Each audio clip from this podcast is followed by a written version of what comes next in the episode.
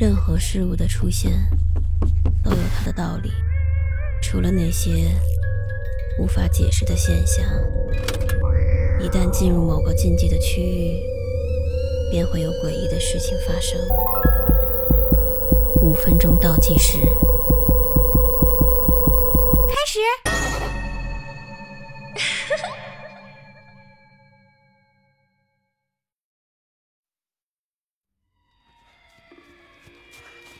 我是一个跑步爱好者。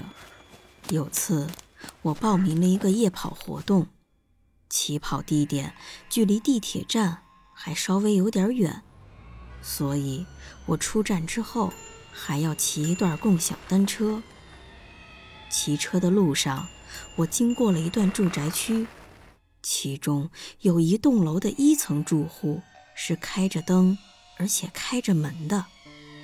从里面传出来一些诵经或者祷告的声音。我的直觉告诉我，这户人家里应该有什么不好的事情发生。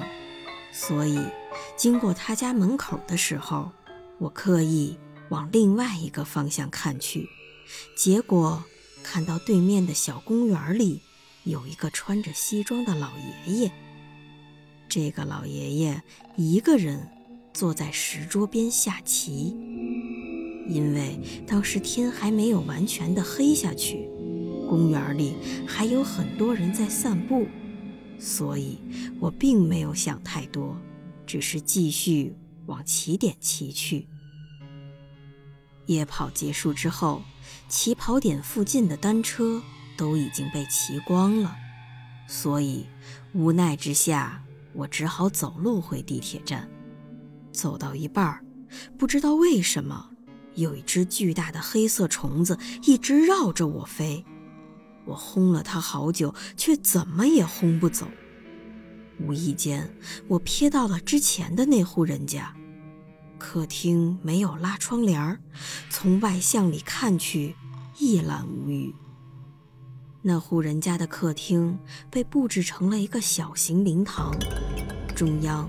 摆着死者的照片，而这名死者竟然和稍早在公园下棋的老爷爷长得一模一样。我被吓得拔腿就跑，想着赶快离开那里。然而坐在地铁上，我一直觉得背后有人在盯着我。我不敢直接回家，想来想去，就只好先到家附近的便利店。想吃点东西再回去。当时我非常惶恐，就连走路也是跌跌撞撞的。